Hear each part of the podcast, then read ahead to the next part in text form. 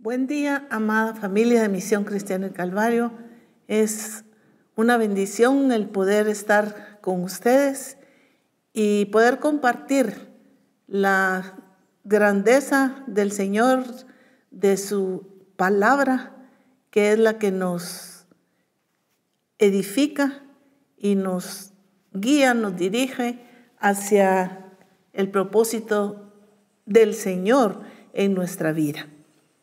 Estuvimos hablando acerca de, de esa actitud que debemos mantener como hijos de Dios y vamos a hacer un breve repaso de, de algunos puntos que vimos, quizá los, los últimos puntos porque vimos varios.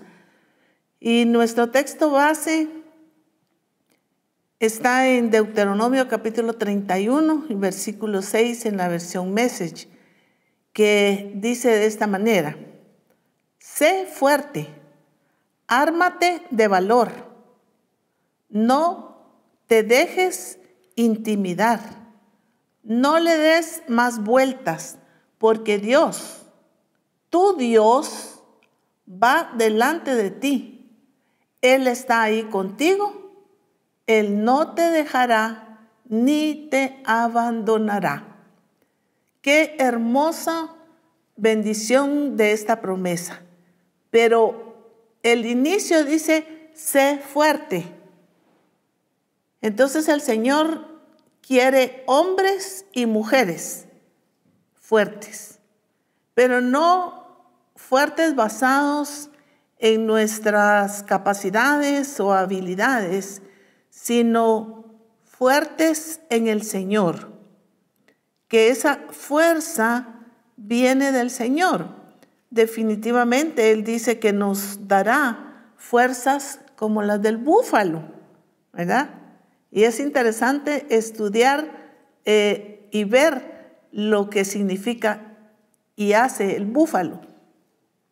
Pero dice, sé fuerte.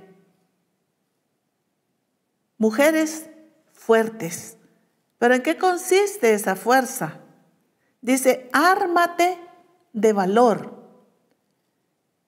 Ese valor para hacer realmente y ejecutar lo que el Padre nos ha estado pidiendo, demandando de nosotros, especialmente en nuestra vida personal en nuestra relación con Él, pero también en nuestras actitudes, en nuestro desarrollo, en nuestro desempeño, en lo que el Señor nos ha llamado a hacer.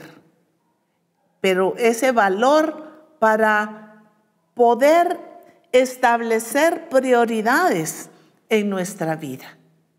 Muchas veces no, no sabemos establecer esas prioridades que el Señor quiere.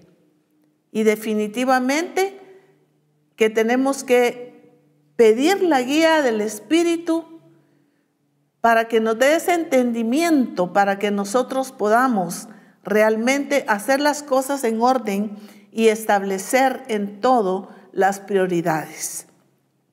Ármate de valor. ¿Cuántas veces estamos sin fuerzas o sin valor de hacer las cosas o de decir las cosas de forma sincera y honesta? Ármate de valor. Cuando nos está diciendo, sé fuerte, ármate de valor. ¿En qué consiste esas armas? Estudiamos Efesios capítulo 6 y dice que las armas de nuestra milicia no son carnales, sino poderosas en Dios para la destrucción de fortalezas.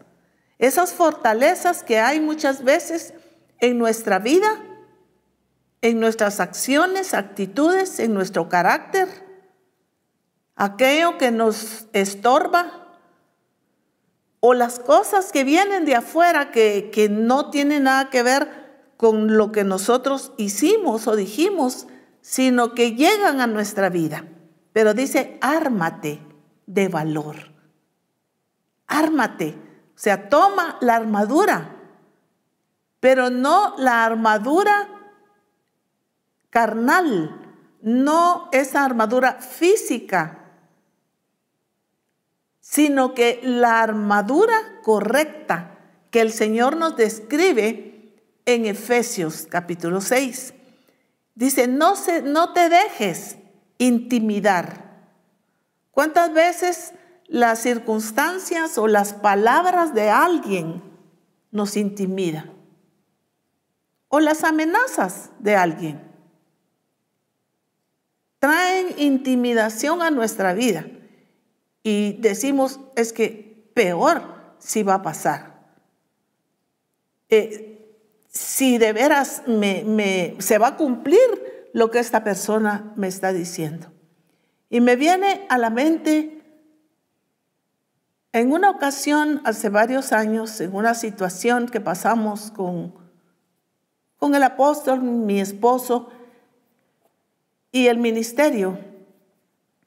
Y un siervo de Dios empezó y me dijo que el que se oponía con él, pues le iba a ir mal. Y me empezó a sacar ejemplos. Me dijo, fulano de tal, ya no está en el ministerio, está trabajando en una gasolinera. Eh, fulano de tal está mal está, eh, por decir, destruido. Y así me enumeró una lista de cosas. Y dentro de mí, en mi pensamiento, porque no lo expresé, en mi corazón y en mi pensamiento, yo dije, eso pasó con ellos, pero con mi esposo y conmigo y con el ministerio no va a pasar. Porque yo estoy segura en el Señor. Sé quién es el Dios de mi esposo y sé quién es mi Dios de manera personal. Así es que yo no recibo, porque yo entendí que eran palabras de maldición para nosotros. Y se puede decir, bueno, pero es que era un siervo de Dios y se tenía que cumplir.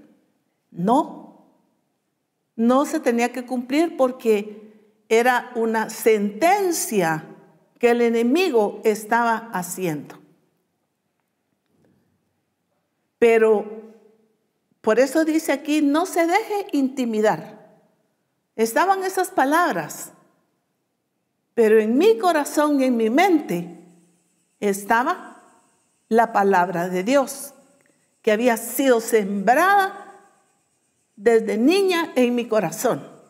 Entonces, qué importante es que nosotros estemos fuertes, firmes, cimentados en el Señor, con esa fuerza no humana, sino con esa fuerza que viene del Señor. Y como les repito, en mi corazón yo dije, eso no nos va a pasar. Porque el Señor nos llamó, llamó a mi esposo. Él fue y buscó al Señor. Él no hizo decisiones a la carrera, él no hizo una decisión eh, arrebatada. Me dijo, yo me voy a ir al monte voy a buscar al Señor, que Él me diga si nos vamos donde Dios nos está llamando o no nos vamos. Nos quedamos aquí en esta iglesia donde estamos. Y yo le dije, amén. Lo que el Señor diga, yo lo voy a hacer. Y así sucedió. Él fue seguro, me dijo, el Señor me dijo que nos vamos. Y le dije yo, pues nos vamos. Porque si el Señor dijo, nos vamos a ir. Entonces cuando yo estaba recibiendo esas palabras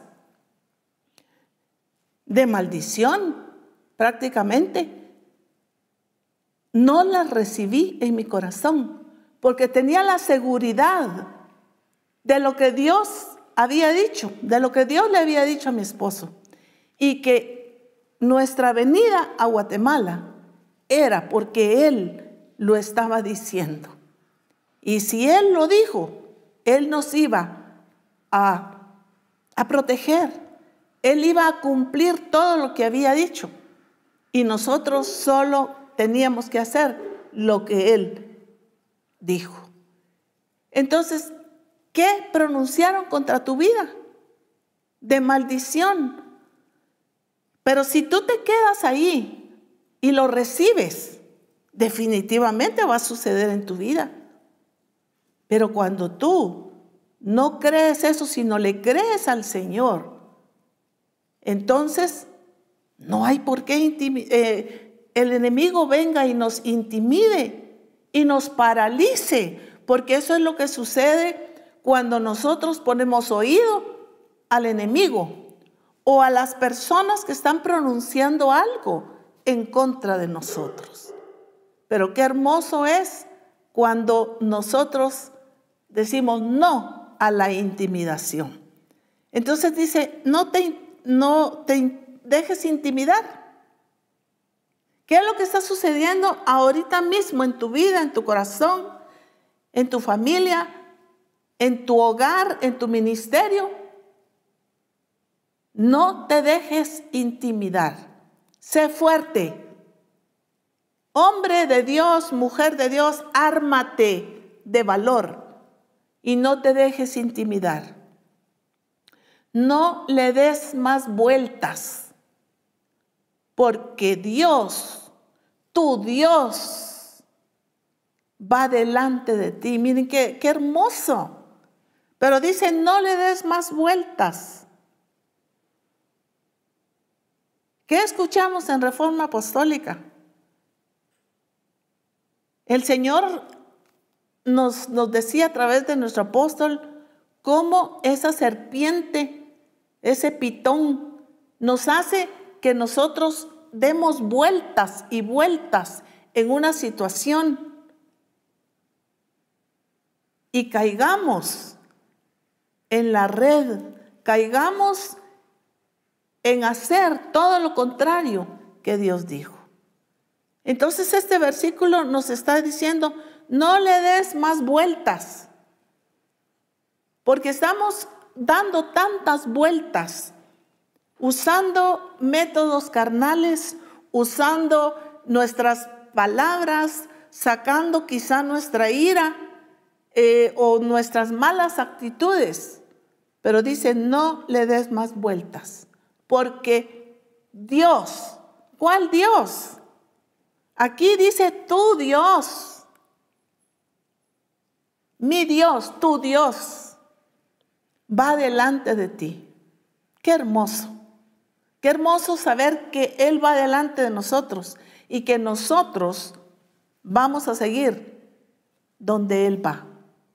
Y es más, no solo va adelante, está en nosotros, está dentro de nosotros. Entonces no vamos solos, no estamos solos, lo tenemos a Él porque Él habita en nosotros, porque somos su templo y Él habita en nosotros. Dice, Él está ahí contigo. Mire, nos puede faltar todo, pero menos su presencia. Tener la presencia de Dios es lo más valioso que un ser humano pueda tener.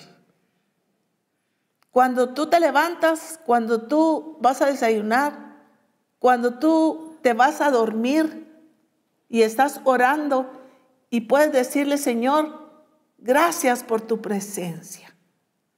Gracias por tu presencia. Porque la presencia de Dios está en nosotros.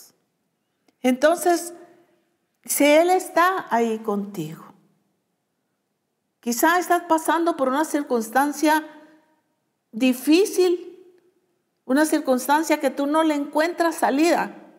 ni para un lado ni para otro. Te sientes atrapado, te sientes atrapada. Pero hombre de Dios y mujer de Dios, Dios está ahí contigo. Dios está ahí contigo. Y si algo no debe faltar en tu vida, ni en la vida de cada discípulo de Misión Cristiana del Calvario, es la presencia de Dios. Como les decía, nos puede faltar todo. Aunque Él es mi pastor, nada me faltará. Pero aún si nos faltara algo, lo que menos debe faltarnos es la presencia de Dios. Dice, Él no te defraudará. Mi hermana, mi hermano, Dios no nos defrauda. Muchas veces los que defraudamos a Dios somos nosotros, pero Dios no defrauda. Dice, Él no te defraudará, Él no te dejará. Segura, te lo estoy diciendo, Él no te dejará. Tú puedes dejarlo y entonces caer en una situación tremenda, pues. Si tú lo dejas, si tú te apartas, pero Él no te va a dejar. Mucha gente dice que Dios ya me dejó, no me escucha, no me habla. Pero me decía una hermana, hermana, es que Dios me habló hoy a través de este congreso. Y Dios antes me hablaba.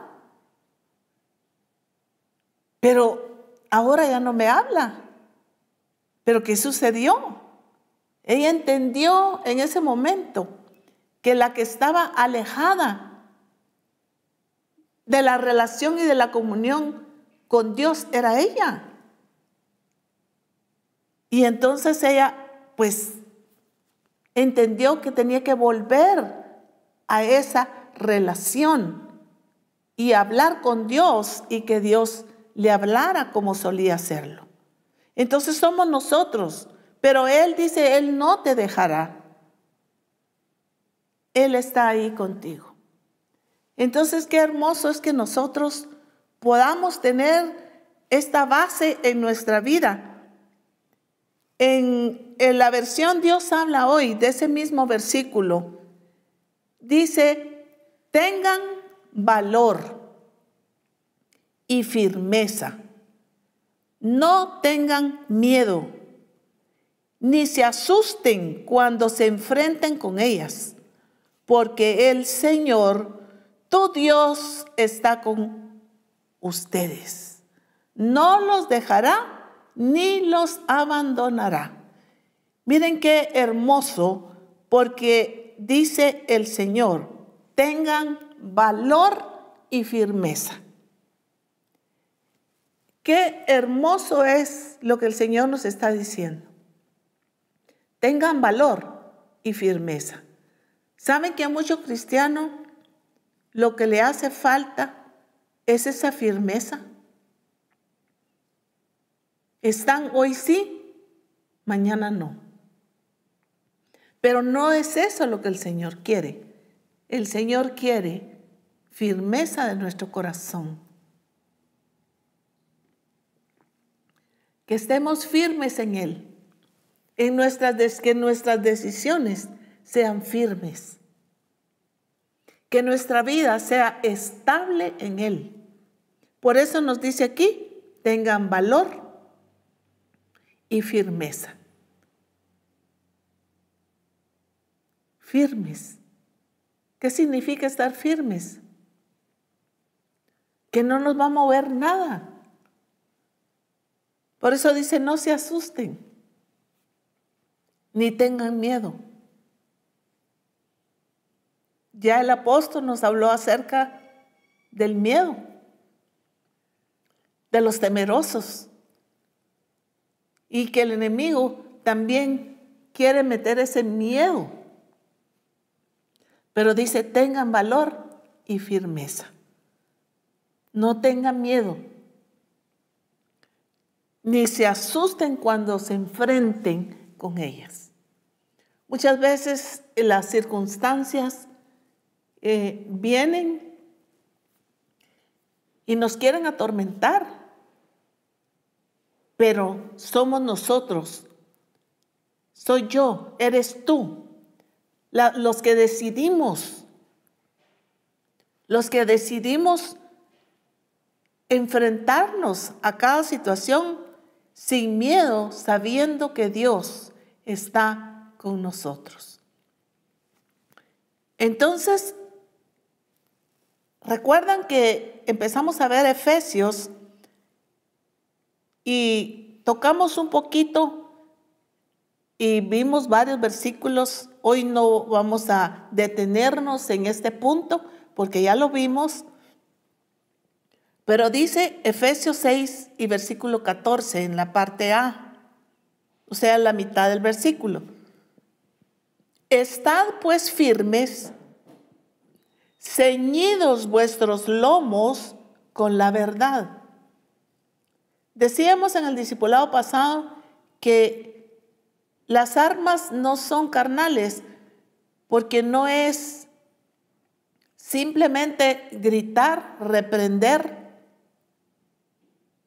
echar aceite, eh, hacer tantas cosas, ir a una montaña, sino es hacer y vivir de acuerdo a la verdad de Dios.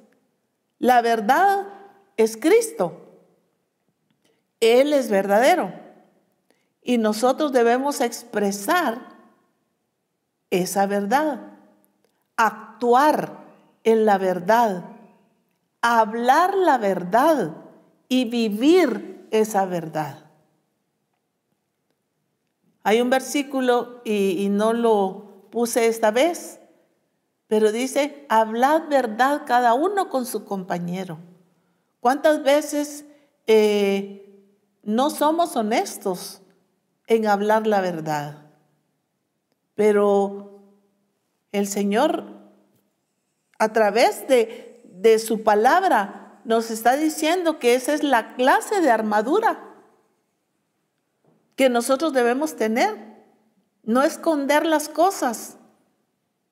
Tampoco vamos a, a, decir la verdad de una manera hiriente, sino con la sabiduría y la gracia de Dios. Pero tenemos que ser y hablar y vivir en la verdad de Dios. ¿Cuál es la verdad? Él dice, yo soy el camino, la verdad y la vida. Entonces Él es la verdad y nosotros, por lo tanto, debemos expresar esa verdad de Dios en todo nuestro caminar, en nuestro vivir, en nuestro desarrollo, en todo lo que hagamos. Vimos, y la verdad me encantaría que, que lo desglosáramos, pero en esta oportunidad solo vamos a recordar parte de lo que hablamos. No voy a leer todos los versículos, sino solo ver qué es lo que el Señor nos dice aquí en Efesios capítulo 4, 21 al 32. Recuerdan que, hablamos acerca de que si en verdad habéis oído y habéis sido por Él enseñados conforme a la verdad que está en Jesús, ¿qué es lo que tenemos que hacer? Si somos verdaderos, si hemos sido enseñados por Él, dice, en cuanto a la pasada manera de vivir, despojaos del viejo hombre. Entonces, la, la orden del Señor no es que Él nos va a despojar, dice despojaos. Entonces eso te toca a ti y me toca a mí. Es algo que nosotros tenemos que hacer. Despojarnos del viejo hombre. Antes yo era mal hablada, pero ahora no. Antes yo actuaba de una manera imprudente, pero ahora soy una mujer prudente, un hombre prudente. Antes yo era hiriente con mis palabras, pero ahora soy amable, soy bondadoso, sé decir las cosas. Entonces, eso es despojarnos del viejo hombre que está viciado. Despojaos, es una orden que el Señor me da a mí y te da a ti. Como cuando tú te despojas de, una ropa, te la quitas. Despojaos del viejo hombre. Y dice, renovaos en el espíritu de vuestra mente. ¿Cuánta cosa acumulamos en nuestra mente? Pensamos mal de los demás. Juzgamos a los demás y cuando les conocemos decimos, ah, es que yo no sabía que era así. Entonces tenemos que ser sabios, prudentes en no juzgar a una persona si no le hemos conocido. Entonces el Señor nos da toda clase de instrucciones en su palabra. Dice, renovaos en el espíritu de vuestra mente. No tenemos que estar llenando nuestra mente y nuestros pensamientos con cosas de la carne, con cosas que, que nos van a hacer perder la paz y la tranquilidad y que nos van a llevar a ejecutar actos que después vamos a arrepentirnos. Entonces, qué importante es que cuidemos y renovemos eh, nuestra mente. Y dice, vestidos del nuevo hombre. ¿Y cuál es el nuevo hombre? La nueva mujer es la que actúa de acuerdo a lo que el Señor está diciendo. Dice, vestidos según Dios, en justicia, en santidad y verdad. Desechando la mentira, hablad verdad. Desechándola, echándole fuera de nuestra vida y hablar la verdad.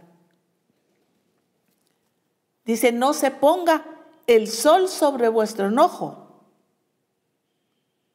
no vayamos a la cama con algún enojo, porque empezamos a guardar y almacenar en nuestro corazón dolor, resentimiento, y ese se convierte en ira.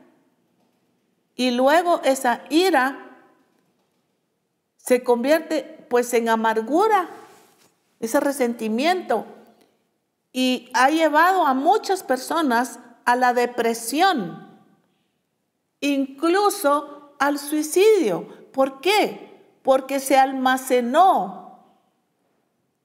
ese enojo en nuestro corazón, quizá contra el esposo, contra la esposa, contra los hijos o la suegra o qué sé yo, con alguna persona.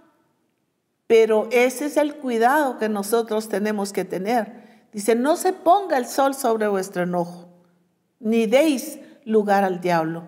¿Cuántas veces nosotros eh, damos lugar al diablo en nuestra vida? Por nuestras actitudes, por nuestra forma de, de hacer las cosas. Pero el Señor dice, el que hurtaba no hurte más, sino trabaje.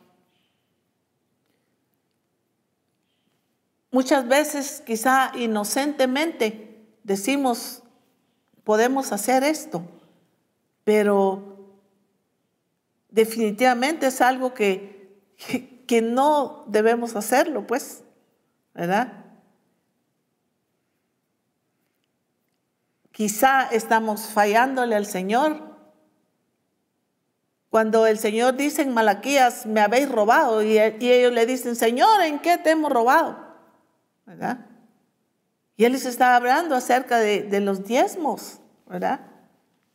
Entonces, eh, en cierta ocasión llegamos con el apóstol a un, a un lugar en el extranjero y los hermanos nos invitaron a comer. Pero dice la hermana, hermana, hermano apóstol, yo quiero quejarme del pastor. porque él dice que yo, me dijo que yo soy ladrona. Porque él, quizá la forma de expresarle y de decirle y de explicarle Malaquías, pero realmente eso es, pues. Por eso es que la escritura dice, el que hurtaba no hurte más, sino que nosotros podamos estar al día con lo que el Señor nos ha demandado. Y hay muchas otras formas de hacerlo. Dice, ninguna palabra corrompida salga de vuestra boca.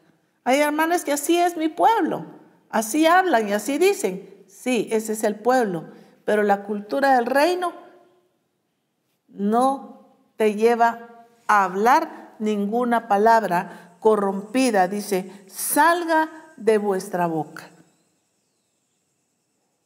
He escuchado incluso desde el púlpito a alguien pronunciar palabras, malas palabras. Y todo esto, pues, el, Señor, al Señor no le agrada.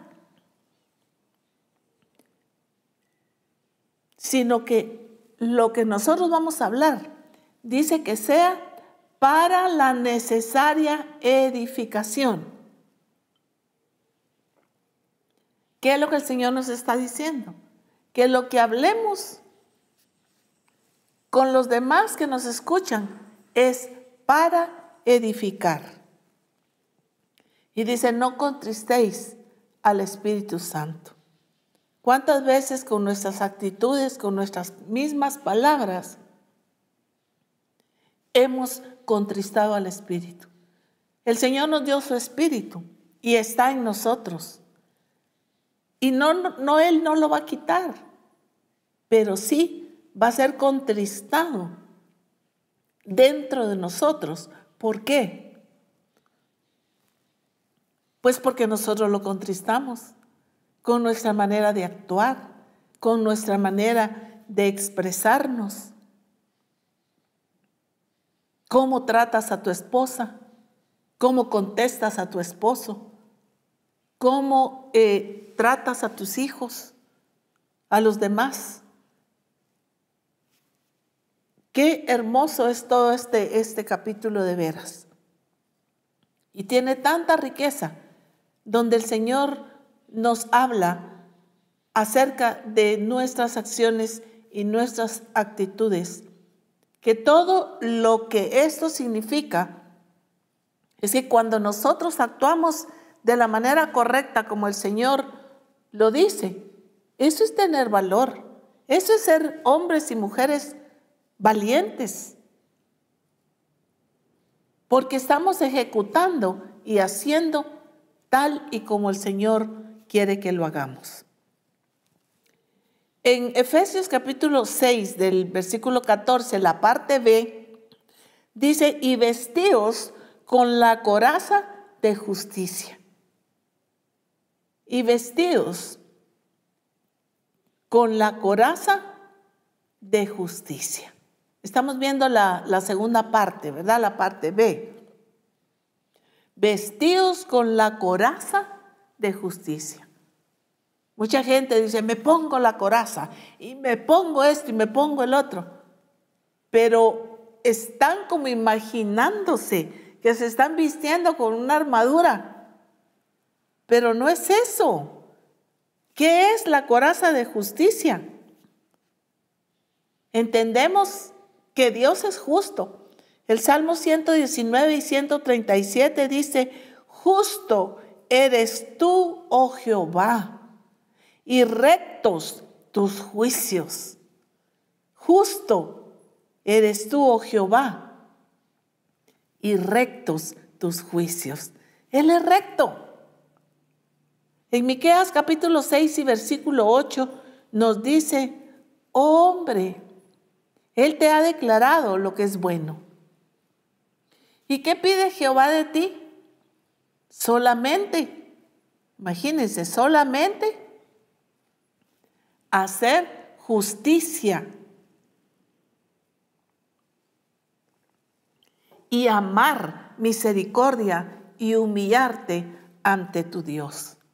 Pero estamos hablando de la coraza de justicia.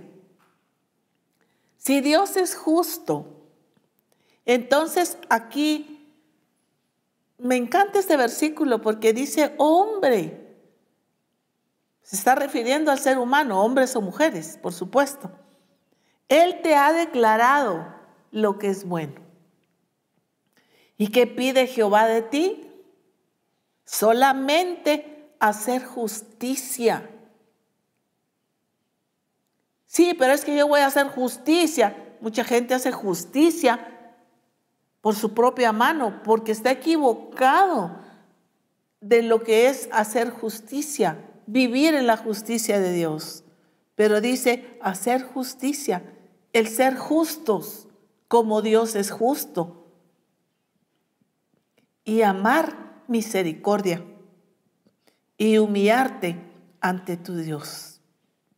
Entonces lo que el Señor nos está pidiendo aquí es que nosotros seamos personas no solo que vivamos en la justicia, sino que actuemos justamente. Isaías capítulo 26 y versículo 7 dice, el camino del justo es rectitud Tú que eres recto, pesas el camino del justo. ¡Wow! ¡Qué tremendo! Imagínese, Él pesa. Nos pone en la balanza. Uno de los reyes que nos explica la escritura en Daniel dice que fue pesado en la balanza y fue hallado falto. Pero aquí dice, el camino del justo es rectitud. Si tú eres un justo, que así nos llama la escritura, los justos, ¿por qué? Porque hemos sido justificados por su gracia. Pero no solamente saber que, que el Señor nos ha hecho justos, sino que nosotros tenemos que actuar en esa justicia de Dios y ser justos. Dice primera Juan capítulo 3 versículo 7, hijitos, nadie os engañe. El que hace justicia es justo, como Él es justo. Miren qué lindo. Entonces esta es la armadura que tú y yo tenemos que tener vivir en la justicia de Dios, actuar en esa justicia. Dice, el que hace justicia es justo, como Él es justo. Entonces estamos comprendiendo qué es estar bien armado en contra de las acechanzas del enemigo. Justicia. Santiago 1.20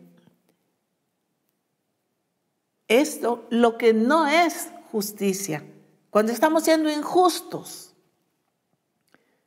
Porque la ira del hombre no obra la justicia de Dios. Miren qué tremendo. Porque la ira del hombre no obra la justicia de Dios. Definitivamente que no. ¿Por qué?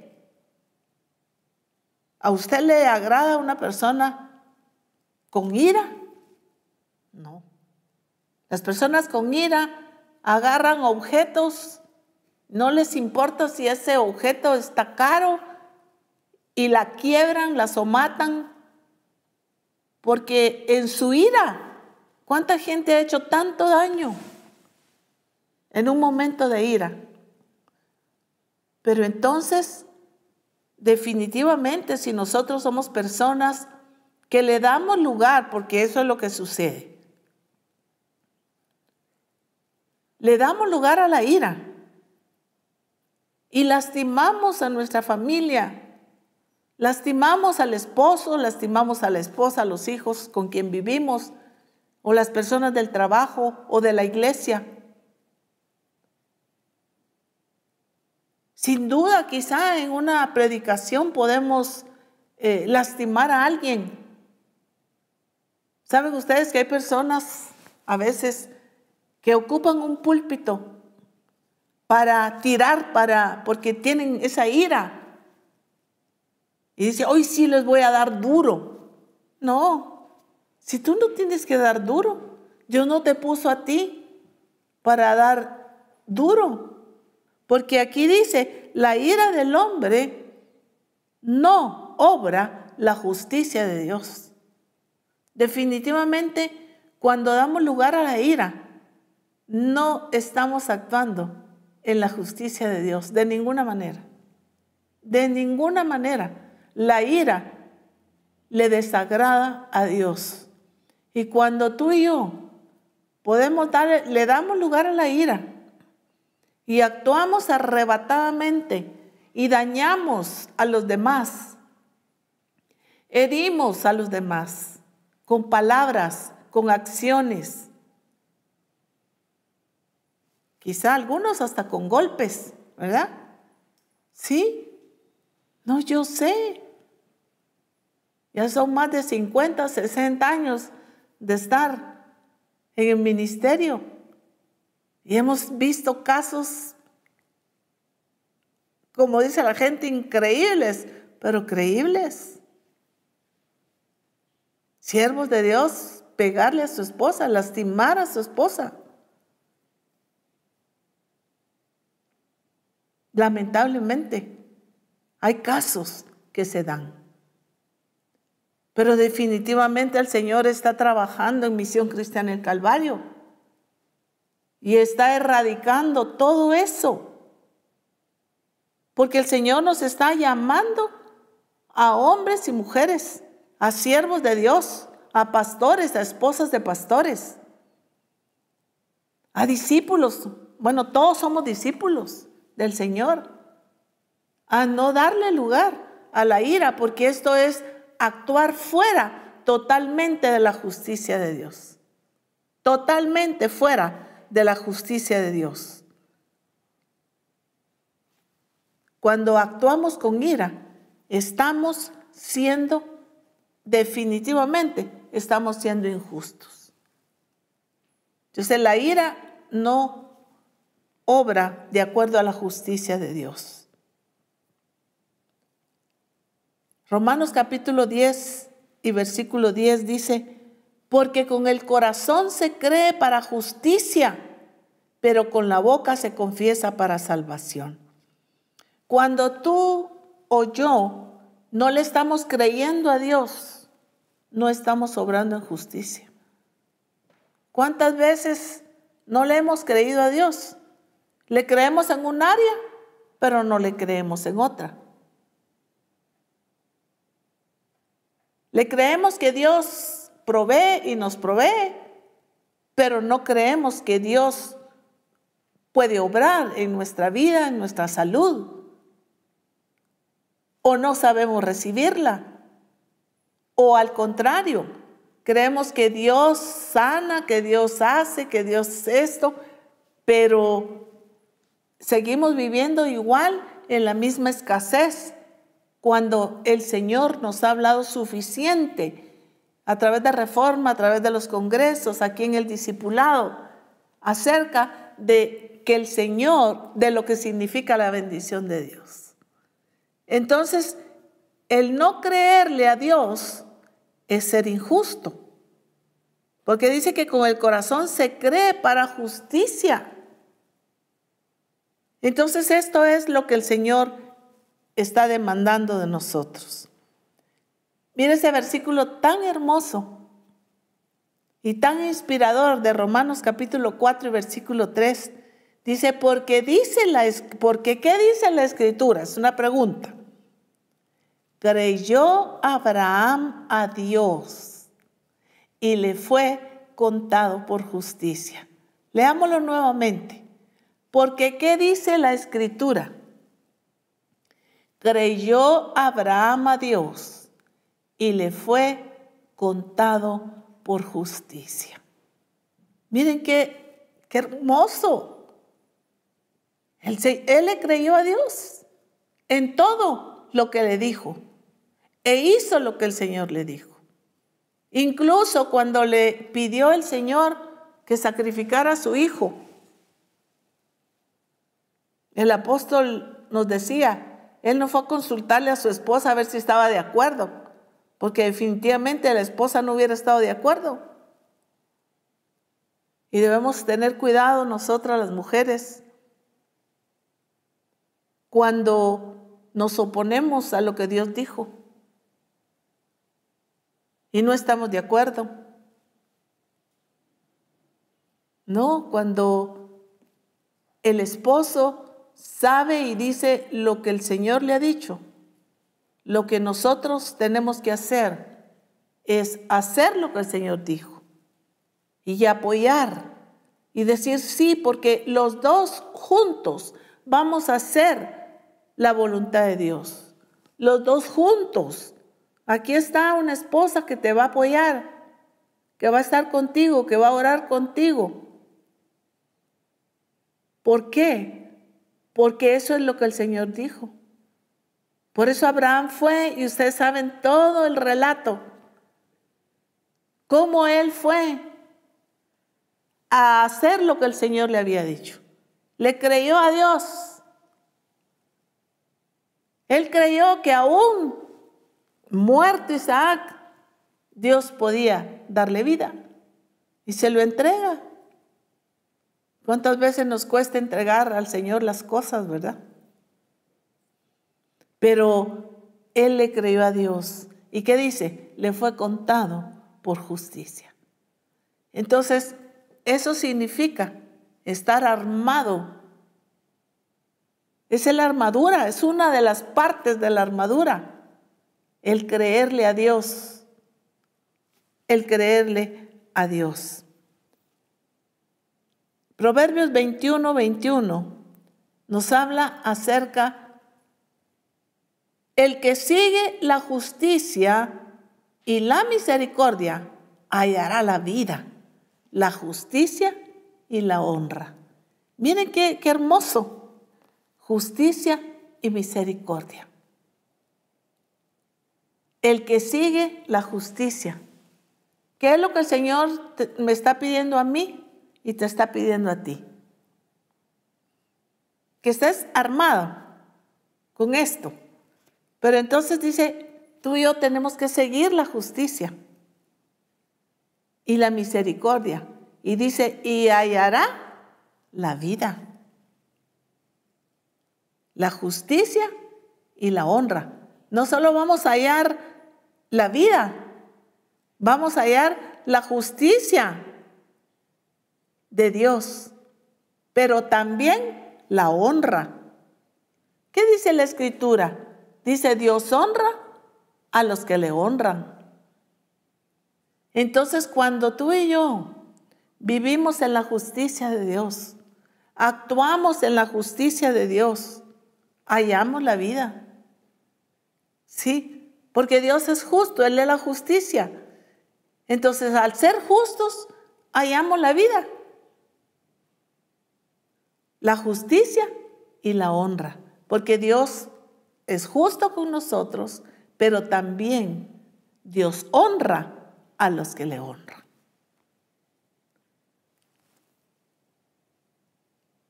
La paz. Isaías 32, 17. Y el efecto de la justicia, miren, está hablando de que hay un efecto. El efecto de la justicia, ¿cuál va a ser el efecto? Será paz. Y la labor de la justicia reposo y seguridad para siempre. Yo quiero leerlo nuevamente y que ustedes lo lean ahí conmigo. Y el efecto de la justicia será paz. Y la labor de la justicia, reposo y seguridad para siempre. Miren qué hermoso. El efecto de la justicia será paz. Hemos hablado acerca de tener la paz del Señor, vivir en paz nosotros, el poder ir por la noche a la cama y estar seguros de lo que dice la Escritura, en paz me acostaré y así mismo dormiré, porque solo tú, Jehová, me harás vivir confiado. Qué lindo tener la paz durante el día, vivir en paz en la familia, tener, gozar en la paz del Señor, que los que estén a nuestro alrededor puedan respirar esa paz, pero que en paz podamos acostarnos, dormirnos, descansar en el Señor. Y dice, la labor de la justicia es reposo y seguridad para siempre. Miren qué promesa más hermosa.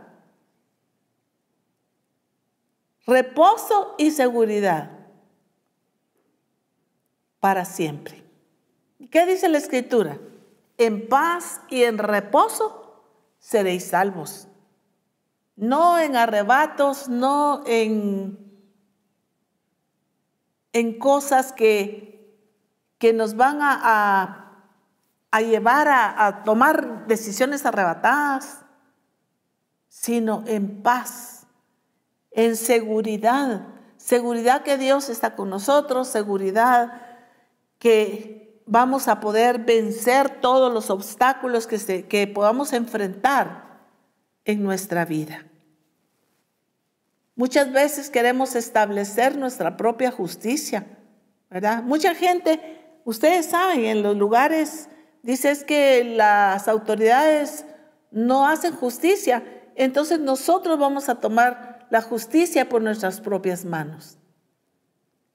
Y nosotros muchas veces podemos actuar así, en hacer nuestra justicia, en vengarnos. Si nos hicieron daño, pues también nosotros hacemos daño. Si hablaron mal de nosotros, pues también vamos a hablar mal de ellos. Y, es una situación que puede haber en nosotros. Pero Romanos capítulo 10, versículo 3 Dice, porque ignorando la justicia de Dios y procurando establecer la suya propia, no se han sujetado a la justicia de Dios. Mire qué tremendo es, dice, establecer la suya propia. ¿Cuántas veces las personas, como les decía, dicen, bueno, yo voy a establecer? Y voy a hacer justicia. Y los voy a poner en mal. Voy a ponerlos en mal. ¿Por qué? Porque me hicieron tal cosa. Dice, establecen la suya propia, porque no se han sujetado a la justicia de Dios. Aquí hay otro punto muy especial que el Señor nos dice, sujetarnos a la justicia de Dios actuar en justicia según lo que el Señor nos ha enseñado. El Salmo 11.7 dice, porque Jehová es justo y ama la justicia. Porque Jehová es justo y ama la justicia. Qué hermoso es saber que mi Dios, que tu Dios ama la justicia y que ama que nosotros actuemos en esa justicia, que vivamos en esa justicia de Dios. Porque Jehová es justo y ama la justicia. El hombre recto mirará su rostro. ¡Wow! ¡Qué tremendo! Porque dice el hombre recto. Ese hombre y esa mujer rectos que obran en justicia. ¿Qué dice? El hombre recto mirará su rostro. Wow, qué, qué, promesa más, más hermosa. Es que la palabra es hermosa. La escritura es, es hermosa. A veces yo sola hablo, eh, escudriñando las escrituras y digo, Señor, es que qué hermosa es tu palabra. Es que aquí hay de todo. Toda la instrucción la tenemos en tu palabra. Job capítulo 31, versículo 6. Eh, Job se expresa de esta manera. Dice, péseme Dios en balanza de justicia. Aunque tremendo. y conoceré mi integridad. Recuerdan que hemos hablado acerca de que Job le dice al Señor, enséñame tú lo que yo no veo. Si yo no veo mis errores, yo no veo mis faltas, pero enséñame tú. Y ahora le dice, péseme en balanza de justicia. ¿Cuántos de nosotros nos atreveríamos a decirle, Señor, a ver, aquí estoy, pésame, a ver si yo estoy siendo justa? Si analizamos nuestra vida, ¿cuántas veces nosotros actuamos en injusticia? Con los mismos nuestros. Pero cuando el Señor nos muestra y nos dice, no, tú estás siendo injusta con esto porque no estás haciendo las cosas o porque las estás haciendo, pero las estás haciendo mal. Estás haciendo las cosas, pero las estás haciendo de mala gana. No las estás haciendo con amor, con dedicación. Por eso les digo, ¿cuántos de nosotros podemos decirle, Señor, péseme, péseme Dios en la balanza de la justicia y conocerá, conocerá mi integridad? El Señor nos pese y Él vea que hay integridad en nosotros. Y definitivamente el Señor pesó a Job. Viendo este versículo, yo creo que el Señor lo pesó, pero vio la integridad de Él y le fue devuelto todo lo que había perdido.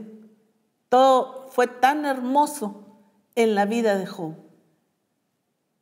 Qué hermoso es que nosotros podamos reconocer ante el Señor, pero podamos también meditar en qué cosas estamos siendo injustos con nuestro esposo o con la esposa o injustos con nuestros hijos. Les tratamos mal, les gritamos, les ofendemos, Hacemos tantas cosas, pero el Señor nos está hablando acerca de esta armadura en la cual nosotros tenemos que ser justos.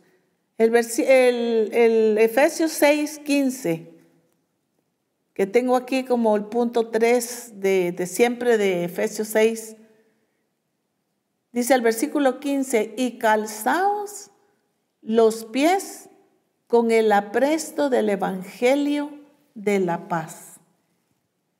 Y calzado los pies con el apresto del Evangelio de la paz. Yo he visto a gente haciendo guerra espiritual y empiezan a somatar los pies. Y dice, somato los pies y pongo al enemigo en la planta de mis pies. No, no es de esa manera. Dice, calzados los pies con el apresto del Evangelio de la paz. Jesús fue nuestro ejemplo por excelencia. Efesios capítulo 2 y versículo 17 dice, y vino y anunció las buenas nuevas de la paz a vosotros que estabais lejos y a los que estaban cerca. Si usted lee todo el capítulo de Efesios 2, va a encontrar todo lo que el Señor hizo por nosotros. Su obra redentora, preciosa. Pero Él vino, dice, a anunciar las buenas nuevas. Por eso es que Él estaba predicando por todos lados, en una barca, en una montaña, donde las multitudes lo seguían predicaba el Evangelio del reino de Dios. Él estaba calzado sus pies con el Evangelio. Y Romanos 10:15 dice, ¿y cómo predicarán si no fueren enviados? Como está escrito, cuán hermosos son los pies de los que anuncian la paz, de los que anuncian buenas nuevas. ¿Sabes que no tienes que somatar los pies? Lo que hay que hacer es anunciar la paz, anunciar las buenas nuevas de salvación. El apóstol en algunos de los de reforma apostólica nos mencionaba en Apocalipsis, cuando dice que eran multitudes. Y Él nos ha dicho que el Señor quiere las multitudes. Pero ¿quiénes son los que van a ganar las multitudes? Somos todos los discípulos de Misión Cristiana del Calvario. Y al decir discípulos me refiero a todos, porque todos somos discípulos de Cristo. Y entonces dice, cuán hermosos son los pies, porque esos pies están calzados con el apresto del Evangelio y está llevando las buenas nuevas, la buena noticia a los que no conocen a Cristo. El Salmo 68, 11 dice, el Señor daba palabra. Había grande multitud de las que llevaban buenas nuevas. ¿Qué dice que había aquí? Gran multitud. Entonces vamos a ganar también nosotros multitudes pero tenemos que ser multitudes que vamos a llevar qué? Las buenas nuevas. Porque a esto hemos sido llamados. El Salmo 68, 11, en la versión NBV, dice, el Señor anuncia victoria y millares de mujeres proclaman las buenas nuevas. Miren qué, qué hermoso. Las mujeres de este discipulado de Misión Cristiana del Calvario. Dice, el Señor anuncia la victoria y millares de mujeres proclaman las buenas nuevas. Mire qué hermoso porque el Señor incluye aquí a las mujeres. ¿Para qué? Para dar buenas nuevas como esa mujer samaritana que fue a dar las buenas nuevas. Y dice que después muchos creyeron en él, ya no por la palabra. Cuando vinieron dijeron, ya no creemos por tus palabras, porque habían conocido a Jesús. Y en la PDT, ese mismo versículo, dice, el Señor dio la orden y muchas son las mujeres que fueron a contar las buenas noticias. ¿Cuál es la buena nueva? ¿Cuáles son las buenas noticias? Es el Evangelio del reino de Dios. Tú y yo hemos sido llamados a proclamar el reino de Dios a las naciones. El otro punto es el número 4 de Efesios 6, 16. Dice, sobre todo, tomad el escudo de la fe, con que podáis apagar todos los dardos del fuego del maligno. ¿Cuál es la otra armadura? Dice el escudo de la fe. El escudo de la fe con que podáis apagar todos los dardos del fuego del maligno. ¿Cómo vas a pagar tú y cómo voy a pagar yo los dardos del fuego del maligno? Los dardos que vienen a la mente, los dardos que vienen a tu corazón, los dardos que vienen a tu vida. Dice Hebreos 11:6, pero sin fe es imposible agradar a Dios, porque es necesario que el que se acerca a Dios crea que le hay y que es galardonador de los que le buscan. Entonces, ¿cuál es la palabra clave aquí? La fe. Porque dice para, pero sin fe es imposible agradar a Dios. Entonces aquí nos está hablando de este escudo, que es la fe. Y hemos escuchado tanto acerca de la fe. Esa fe inquebrantable que debe existir en nuestra vida. Hemos estado hablando de poder enfrentar situaciones. ¿Pero cómo? Pues con fe, ¿verdad? Hebreos 12, 2 dice, puestos los ojos en Jesús, el autor y consumador de la fe. ¿Quién es el autor y consumador de la fe? El cual por el gozo fue puesto delante de él, sufrió la cruz, menospreciando el oprobio, y se sentó a la diestra del trono de Dios. Este versículo es clave. Creo que ya les mencioné en algún discipulado. La primera vez que yo escuché a mi pastor, mi pastor que era Cachiquel. Yo me crié en un pueblo donde había muchas personas. Cachiquel, mi pastor era Cachiquel. Y yo era una niña. Y escuché este versículo. He puesto los ojos en el autor y consumador de la fe, en Jesucristo. Más adelante él falló, pero a mí me quedó grabado este versículo. Puesto los ojos en el autor y consumador de la fe. ¿Quién es ese autor y consumador de la fe? Cuando tú mantienes tus ojos fijos y puestos en Jesús, que es el consumador de la fe, tú vas a pasar por circunstancias difíciles, vas a atravesar por cualquier circunstancia, pero tu mirada y tus ojos siempre van a estar fijos en el Señor. Timoteo 1:19 dice, manteniendo la fe y buena conciencia, desechando la cual naufragaron en cuanto a la fe algunos. Mire, la gente naufraga. ¿Qué es naufragar?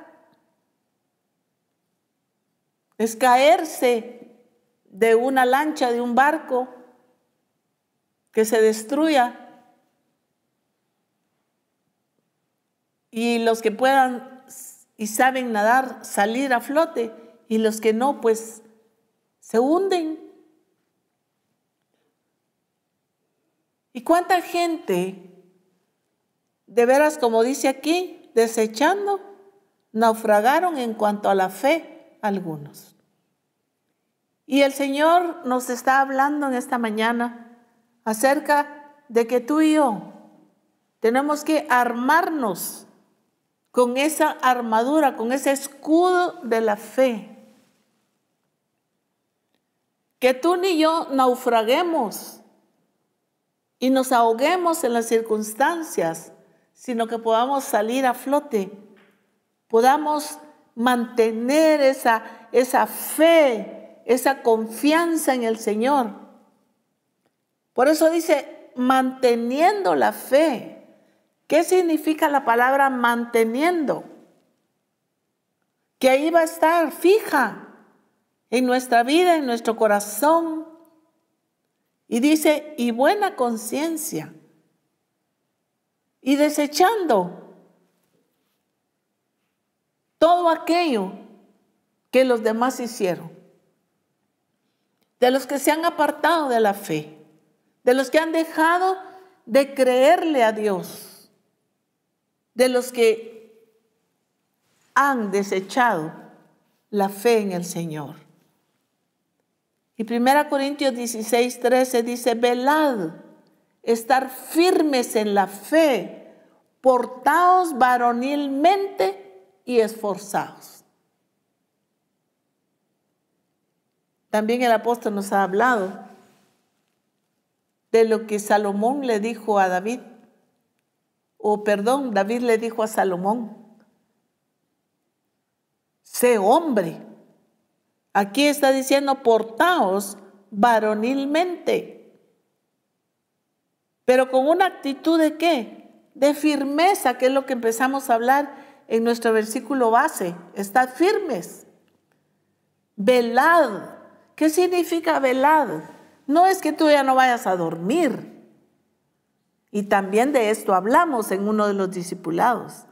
El estar despiertos, el estar en nuestros cinco sentidos, no adormecidos.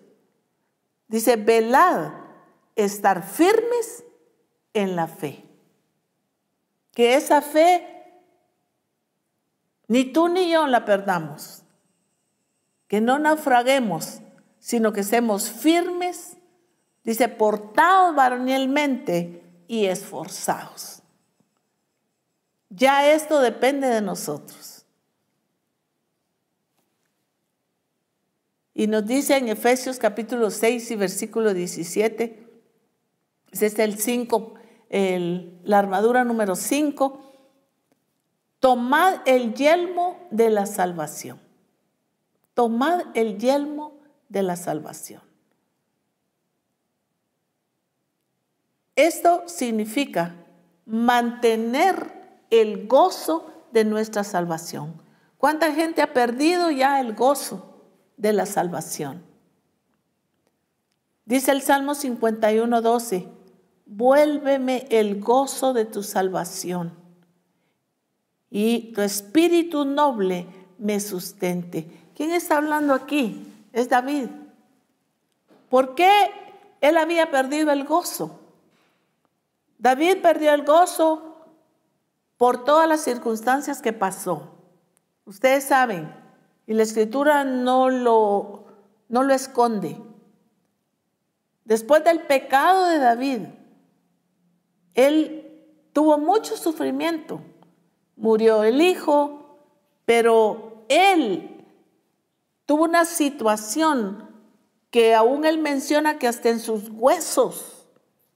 O sea, David eh, expresa todas sus circunstancias. Si ustedes leen los salmos, ahí el, todo el Salmo 51, ven cómo él pues se arrepiente y menciona todo lo que ha pasado, pero ahora él le ruega al Señor y le dice, vuélveme el gozo de tu salvación. Fue tanta las circunstancias difíciles, el pecado, las situaciones con Saúl, ustedes saben cómo él lo persiguió, queriéndolo matar y, todo, todo lo que el Señor relata acerca de la vida de David. Y todas esas circunstancias, aunque él fue valiente y enfrentó situaciones, pero al escuchar aquí que él está pidiendo, vuélveme el gozo de tu salvación, es porque David en un momento en que perdió ese gozo de la salvación. Pero una de las armaduras que el Señor nos menciona aquí en Efesios es, dice, tomad el yelmo de la salvación. Que tú y yo no perdamos el gozo de la salvación. Que tú y yo no olvidemos la obra redentora de Cristo y que en esa obra redentora incluye toda tu vida y toda tu bendición. incluye en medio de las circunstancias difíciles, en medio de cualquier cosa que tú hayas escuchado o que te hayan hecho. Me encanta este versículo. Dice Lamentaciones capítulo 3 y versículo 26. Dice, bueno es esperar bueno es esperar en silencio la salvación de Jehová. Me encanta porque dice, bueno es esperar en silencio la salvación de Jehová. ¿Qué significa esto? Bueno es esperar en silencio la salvación de Jehová. Estamos hablando que muchas veces nuestra, nuestra ira, nuestro enojo, nuestra frustración o nuestra amargura, resentimiento o lo que sea que guardamos en nuestro corazón, queremos hacer venganza, queremos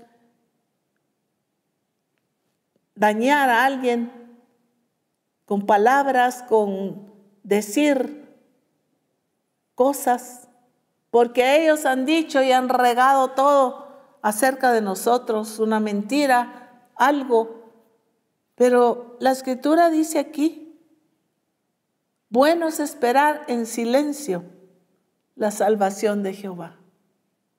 Cuando tú te quedas en silencio, esperas sin estar afanado, descansas, reposas en el Señor, como decía anteriormente, que dice la, escritura, en paz y en reposo seréis salvos.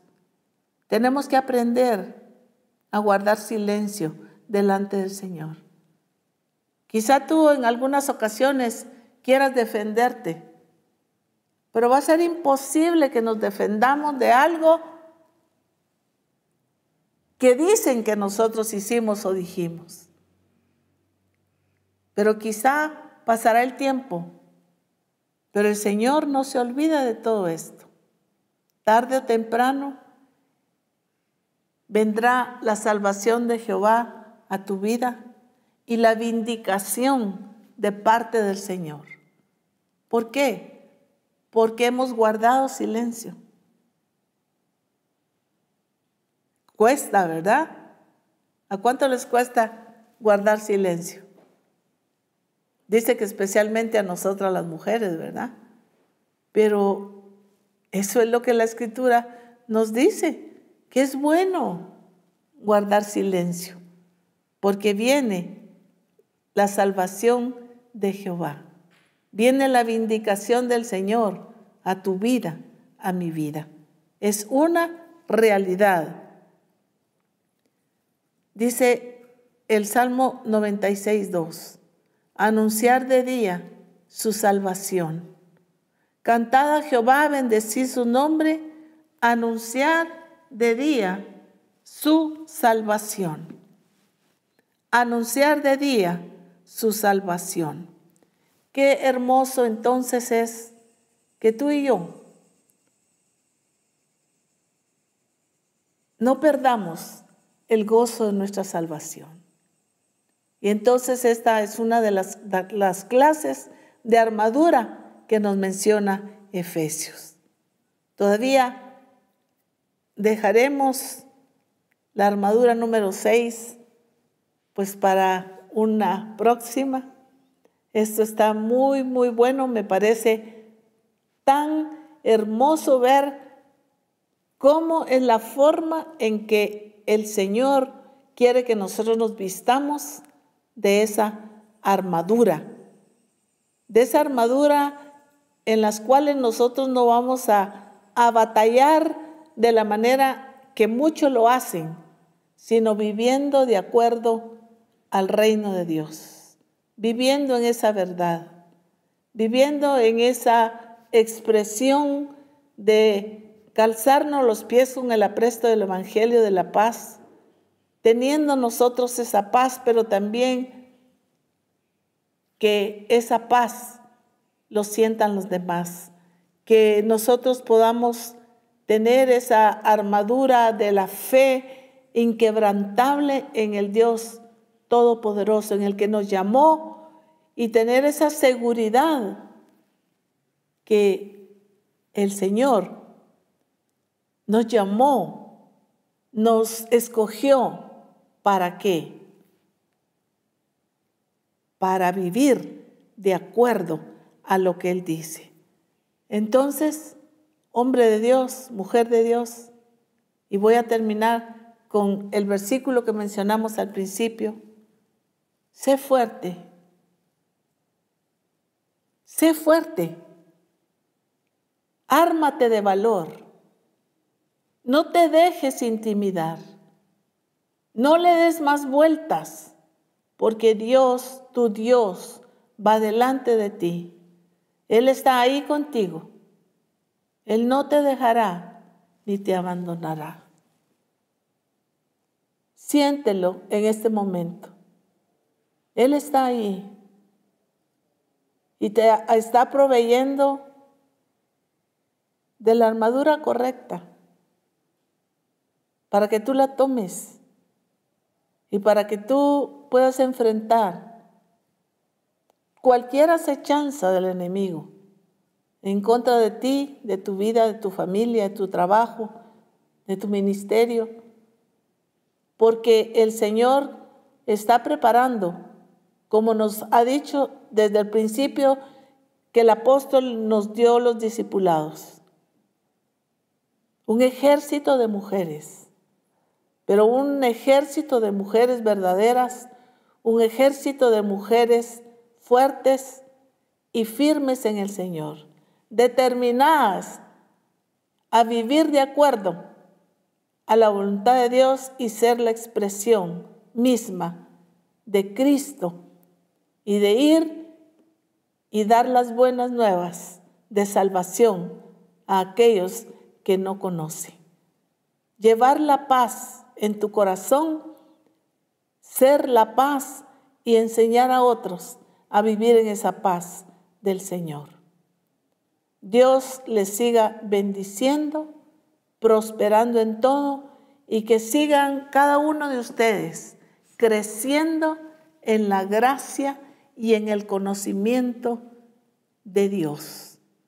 Les bendigo y que tengan un día lleno de la presencia de Dios en su vida y en su hogar. Bendiciones a todos.